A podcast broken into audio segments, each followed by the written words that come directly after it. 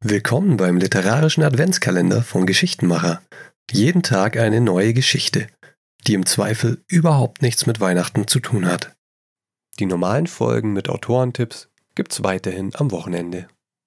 Heute wird's wieder etwas romantisch mit dem Gedicht Mondnacht von Josef von Eichendorff. Und das geht so.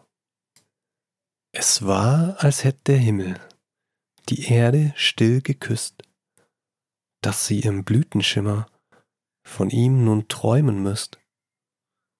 Die Luft ging durch die Felder, die Ähren wogten sacht, es rauschten leis die Wälder, so sternklar war die Nacht.